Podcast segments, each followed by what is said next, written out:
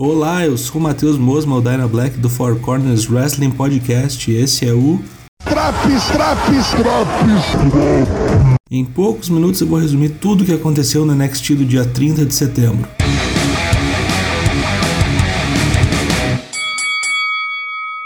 Dakota Kai contra Shots Blackheart abriu o programa, um duelo em que houve uma tentativa de suicídio duplo com um temerário spot no apron.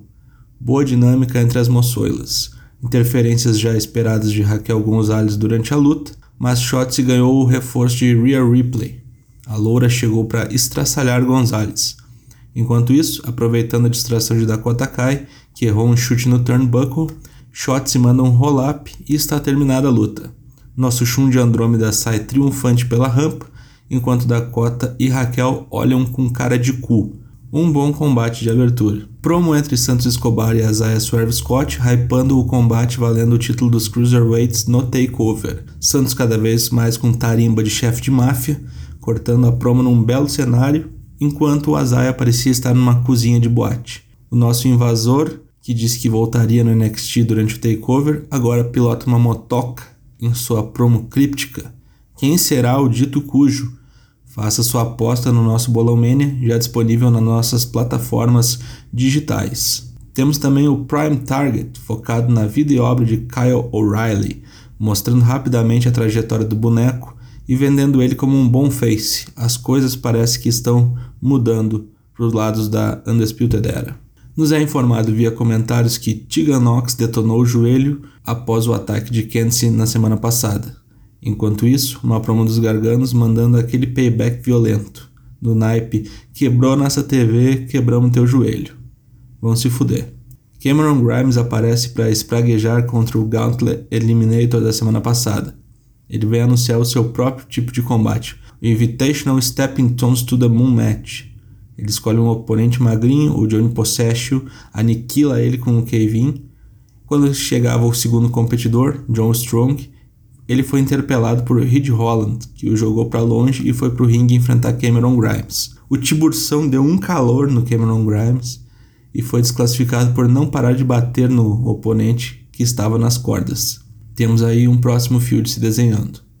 Austin Theory diz em entrevista que Kyle O'Reilly não é o futuro. Ele que é. E que já apareceu até em WrestleMania. Snook é o futuro, minha gente. Kushida, no modo japonês da Yakuza, passa o trator em cima de Tony Nese num rápido combate.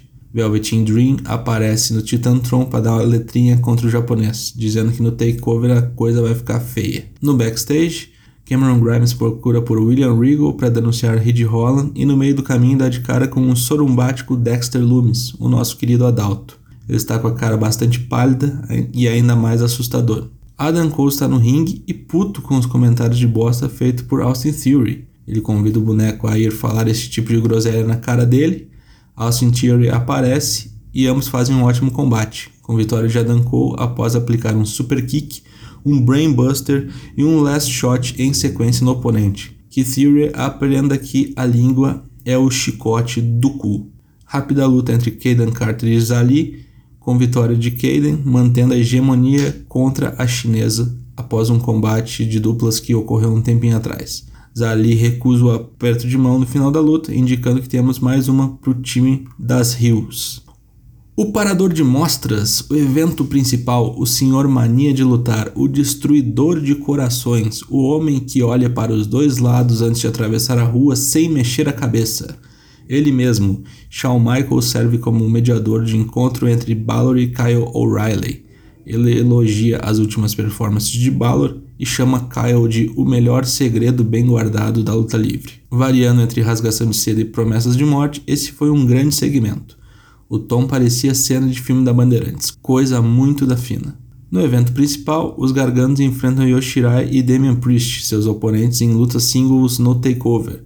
Luta ótima e divertida, com várias interações. Terminou daquele jeito já característico de Kent Ray, de dar chutes nos ovos alheios, como já tinha feito com Champa. Os garganos saem por cima nessa batalha e aparentemente Damian Priest ficou com o seu padrinho impossibilitado de participar dessas peconagens por aí. O que teve de melhor no NXT de 30 de setembro? Adam Cole vs Austin Theory, Balor e Kyle O'Reilly junto com o HBK, a promo do Santos Escobar e do Isaiah Swerve Scott e o main event Garganos contra Yoshirai e Damian Priest.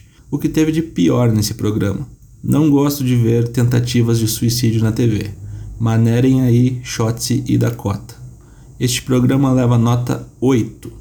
Voltamos na semana que vem com mais uma edição do Draps NXT. Fique ligado também nas edições do Raw, do Dynamite e do SmackDown. Não esqueça de nos seguir nas redes sociais. Estamos no Twitter, no Facebook e no Instagram. Venha para o nosso Discord. Lives todas as terças e quintas a partir das 8h30 da noite em twitch.tv barra Bye bye.